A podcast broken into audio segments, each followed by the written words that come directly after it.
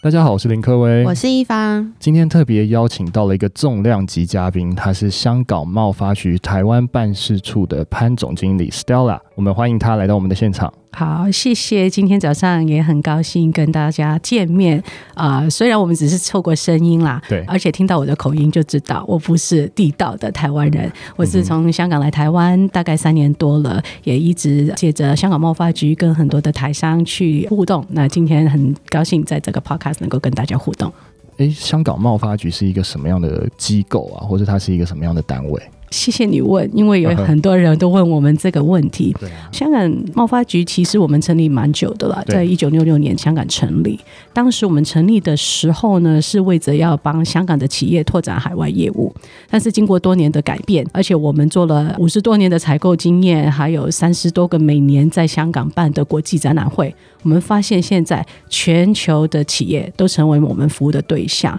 因为他们都会利用我们在实体展览或者是线上的平台。他们可以找到协助他们开拓全球的一个业务，基本上功能也有点像呃台湾的外贸协会。对，特别在台商我们协助来说，很多年来疫情之前啦，每年大概有超过两千五百家的台商，其实会去香港参与我们的展览会。所以这些台商就是会透过贸发局的平台或是管道到香港去参展。对，还是在世界各地参展。他们其实就是来到香港参展，但是因为我们是国际展览会，虽然地点在香港，我们邀请的是世界各地的买家来，所以他们来到不只是说，哎，我只是针对香港市场，其实全球各地的买家市场，他们都可以借着一个平台来去做到。单单也提到一些网上这个实体展览是一个部分，其实上我们看了一些数据，在我们网上的台商更多，哦、他们有估计大概有一万家的台商是正在我们的网上平台当中。嗯、大家也是因为疫情的关系，可能就是现在没办法做嘛，大概慢慢的转到线上，可能在开始做 B to B 的电商或者 B to B 的这样的销售行为了。是，我觉得台商在这方面其实也走得蛮前的。我们贸发局因为做实体展览的时候，同时就是这些产品在线。上也有特别一些曝光的机会，所以因为有这么多的台商一直以来已经用我们的展览会同期的时候。会我们在线上的那个平台在做广告，就有一些相辅相成。那现在在疫情的时候，我们看见台商也是非常的积极，相较其他的地区更容易接受在网上 B to B 的平台来去做推广。我们刚刚过去做了两季，我们有一个春季的采购会，还有一个夏季的一个网上的展览，我们都看到台商非常的积极，所以我们在这方面也觉得，哎，台商真的走得蛮前的。感觉台湾会有数位化程度还是蛮高的，所以他们可能会透过更走管道，因为中小企业其实最重要，他还是想要去卖更多货出去嘛。因为其实卖更多货出去，这就关系到 B to C 或 B to B 嘛。不知道 Stella 有没有接触过什么 B to C 转做 B to B 的一些案例？我们看见是这样，因为一般传统来说，做 B to B 跟 B to C 以前是蛮分开的。是 B to B 的朋友，他们可能就是说企业，他们就用你传统的展览会，然后去买买大量的卖给一个买家，那那个买家买了他的东西之后，再分散在他们自己的市场而去卖。那 B to C 可能因为近年来那个 e-commerce 的兴起，然后很多的供应商自己会做一件一件的去卖，但是现在其实转型 e-commerce 的发展，也令到很多的供应商，他们以前只接大单，但是他们越来越愿意接受小批量了。其实几年前我们已经开始看到，有一些 B to C，他一件一件的卖也蛮辛苦的，还有很多背后他们要自己处理到的地方，而且在打市场方面也非常的不容易。所以鉴于那个 B to B 的平台也有一些小批量的供应商以后，他们也转到。B to B 这个平台，那我们也看到，在我们贸发网采购网站，有一些的厂家跟我们说，这可能也是关系到我们现在生活里面的改变嘛。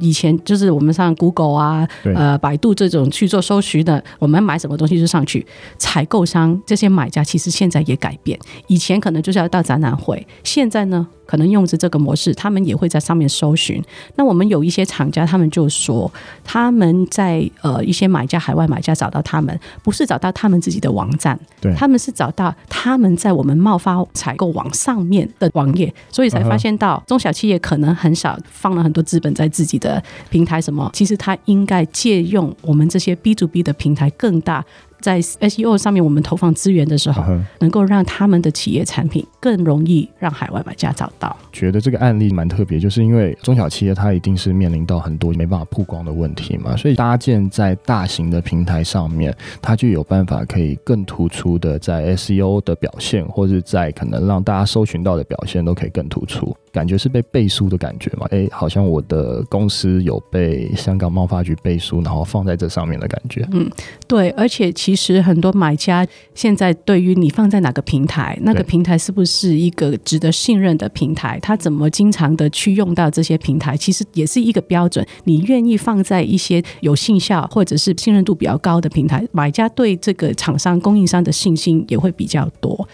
中小企业如果真的有管道，想要找到世界各地的买主，他就会透过这样子贸发局的网站，然后找到这个中小企业，然后跟他下 inquiry 或者跟他下一些联络的资讯，厂商在联络这些国外的买主。对，没错。如果从以前来说，他们可能就是在我们的网上面看到厂商的一些供应产地在哪里啊，他们的那个图片。其实，呃，今天也可以重点讲一下我们这个 hktdc.com sourcing 的升级版，因为里面我们十月三十一号开始的升级版的时候，其实就投入了更多的资源，让这些海外的买家怎么样更容易的找到我们这些供应商。那我蛮好奇，想要问一下，就是说从 B to C 转到 B to B 的电商，他们在思维上面有什么样的不一样吗？就是从可能 TA 啊，或是一些行销策略等等的这些方面上面，在 B to C 方面，因为买家直接去到最终的消费者的用端，嗯，所以他们可能去做 marketing 啊，或者去对针对那个客群，甚至金流方面，他们就是自己要掌握很多东西。但是在 B to B 最重要的是，你找到可靠的商业伙伴。因为那个可靠的商业伙伴就可以帮你处理很多的东西了。他可能找到一个好的，在那个地区，在那个市场一个可靠的供应商或者一个合作的伙伴，他很多的东西就可以更专注，不用再理后续的东西，他自己更专注在他自己的产品研发或者产品的市场推广方面。当然，我觉得 B to C 跟 B to B 不一样的东西是说，如果你要找到这样可靠的伙伴，怎么样去找？B to C，你觉得，哎，我要卖给谁？那我就去到那边去做推广就好。嗯。但是 B to B 你要花时间，然后去花一点心思去找到合作伙伴，你也要把自你自己的产品合作的那个对象很清楚的了解。再就是说，现在其实也都不少 B to B 的平台。怎么样去找到这个 B to B 的平台来去帮助你自己的业务的推广是很重要的。我经常自己都会说，你不要把所有的鸡蛋放在同一个篮子里面。所以特别在这个疫情的时候，其实我们看到很多的买家，世界各地都好，都转到线上了，因为他们没办法实体去到不同的地方，他们也在寻找好的供应商。那利用这个时候，我们觉得更多的台商或者中小企业真的要利用这一个时机来去找一些好的 B to B。的平台，它不一定要放一个，因为 B to B 的部分就是说，你在一个市场可能有几个不同的可靠的供应商，也是或者合作伙伴可以找得到。以前去展览，很多企业他们可能就会去不同的地方、不同的展览，以接触到更多不同 potential 的伙伴。B to B 现在在平台，我们也一样，所以我们觉得找到好的 B to B 平台，而且就是说容易尝试。Stella，我蛮好奇的，你刚才说不要放在同一个篮子里，请问一下，这个贸发局这个平台有什么优势可以给我们台湾的中小企业？因为我们每天也接触不少的厂商，也是经常被问到这个问题。其实呢，我们这一个平台第一个优势就是说，刚才我们说要找到可靠的呃伙伴嘛，是因为我们贸发局做了五十年的展览会，三十多个每一年的展览会，其实有很多的优质的买家。他们也会到我们的贸发网采购上面去找供应商，所以我们的买家的 quality 一定是非常有品质保证，因为他们是利用这一部分。另外就是说，我们十月三十一号的时候，我们升级了贸发网采购的这个 Hong Kong HKTDC.com sourcing，其中我们整个设计啦，还有一个用户的体验会更个人化，不管是以前做 B to C 的。或者一直做 B to B 还要入门的，他们也相对非常容易就可以接受做这一个后置的平台。现在小不免就是说有科技的部分，对。那我们以前可能就是说，哎，我们等买家来看，放一张照片。但是我们现在是用了 AI，还有就是机器的学习，还有特别一个就是图像辨识。你把那个照片放上去，它帮你去做自动的一些 suggest 建议的 tagging。因为这个对买家搜寻的时候，你可能就是说，哎，我台湾是这样子去搜寻的，但是这个字可能只找到台湾的人，但是他可能国外不是用这一种方式来去做那一个标签。所以他会用人工智能的方式去给你建议。我觉得这个对于厂商来说是非常好的一个部分，特别在语言上面嘛。等于说，厂商他可以免费的创建一些基本的 listing，就是我们所说的产品页面或产品行录。假如说他有非常非常多的产品，呃，我们所说三百样啊，他可能卖非常多，他就可以一直建立他的产品行录。让更多的国外买家看到，没错，而且因为后台的配置都是他自己可以经常去更新的，所以只要他更努力的去更新，他就可以能够把自己更多的东西放上去。这也是我们教课的时候也跟他们说，真的努力一点，更多的去做。这也是背后机器在学习的时候会有更多机会曝光到买家的前面。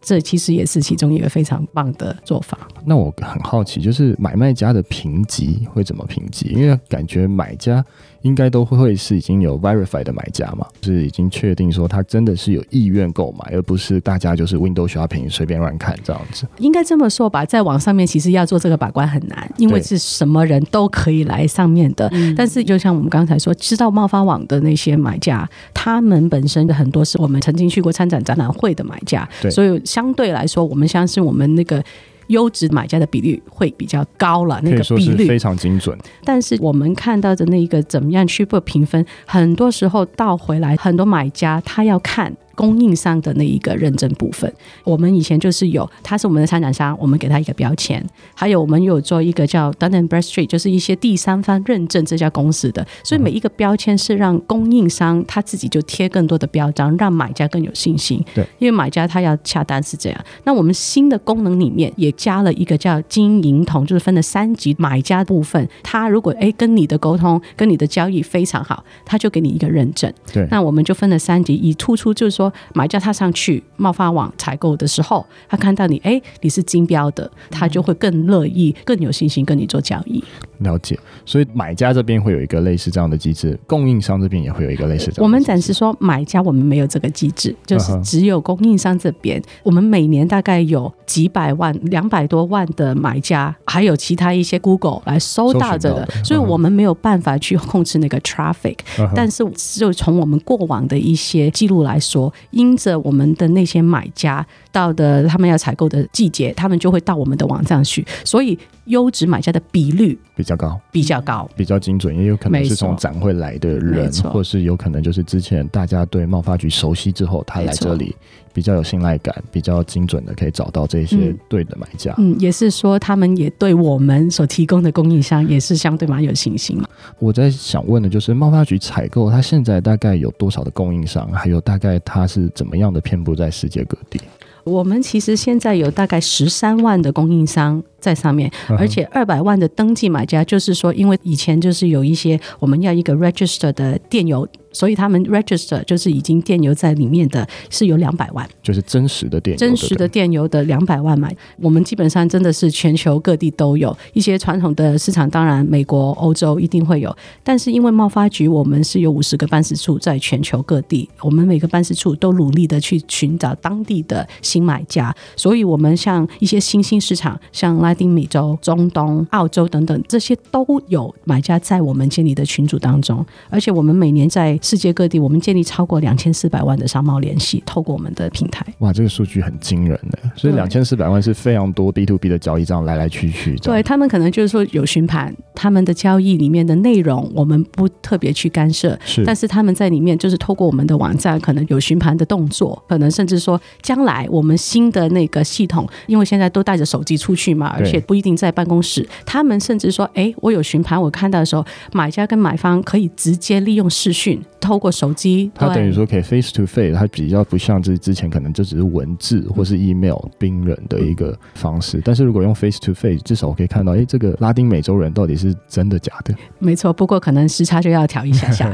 对啊，对啊，这个还蛮特别的。所以这个是哪时候会上线？在十月三十一号的时候，已经开始在推行这一个新的 feature 了。接着我们正在做秋季的线上展览会，预期疫情以后。这个实体的展览，如果就算是回来了，这个线上的部分呢，也会成为一个新的常态。所以，我们将会就是持续把贸发网这一个采购平台跟我们的实体展览，会作为一个就是同行的一个渠道。对，了解。比较好奇的是，做 B to B 的店家，除了在这样的平台上曝光，它还会有哪些管道吗？还是这个平台大概有什么样的优势？如果在疫情当中，大家都只能留在自己的地方，可用的方式还是不是很多。对。但是将来我们看到，如果一切慢慢恢复正常的时候，呃，实体的一些展览，我们怎么样去利用实体的部分，在接上这一个线上的部分，英文叫做 hybrid model 嘛，就是用油用电都可以。有电混合。对。那厂商他们现在应该要超前部署，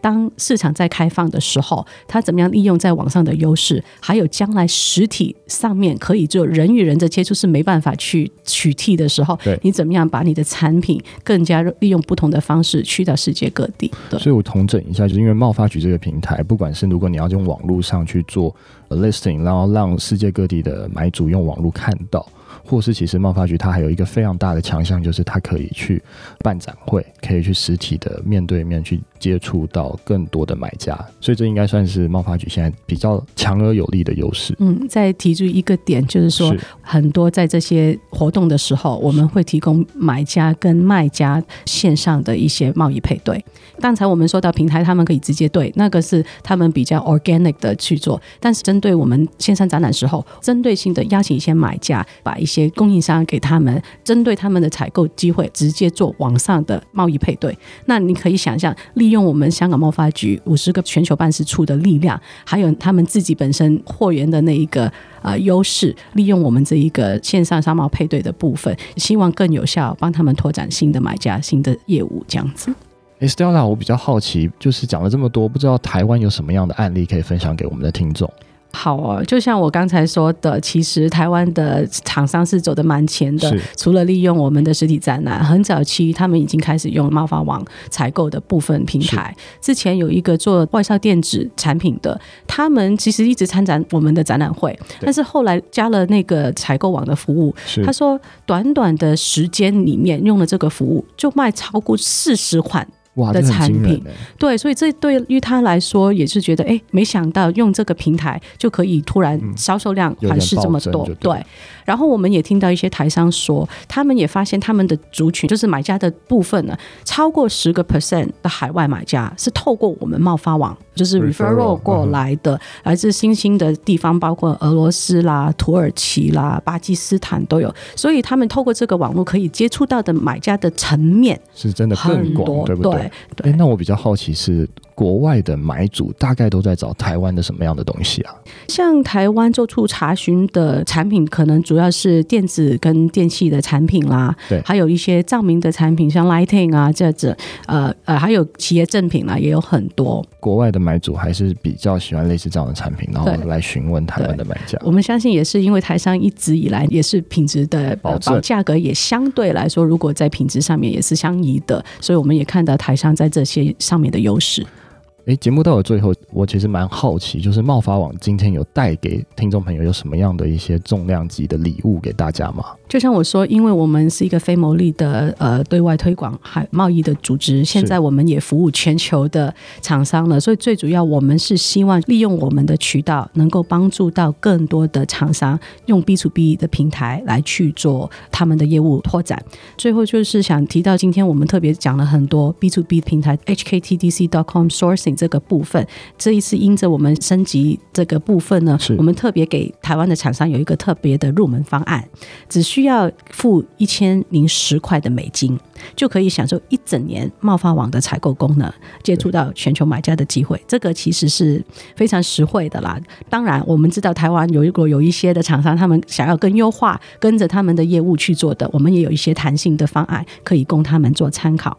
而且呢，因应着我们这次新推广的活动呢，我们也会免费提供给台湾的厂商一些相片收订的服务啦，还有第三方权威的机构认证。这个其实对于买家来说是非常重要的一个标签。这项的优惠，我们直到二零二一年的四月三十号，台商可以把握这个时间。特别在疫情之间，有很多的优质的买家正在利用网上面去做的时候，来去参与我们这一个平台。这个优惠服务应该就是 for 台湾的中小企业，可能是疫情的时候去推出来的服务就对了。应该这么说吧，我们这一个优惠，我们整个方案，我们希望是针对台商现在他们需要的服务而想到推出来的一个方案。在节目的最后，想要问贸发局这边有什么样的方法可以让听众更方便找到你们吗？那我们说到线上，那就用 Google 吧，要不就打贸发网采购，或者是英文。hktdc.com sourcing s o u r c i n g 就会找到我们了。诶，那社群媒体找得到你们吗？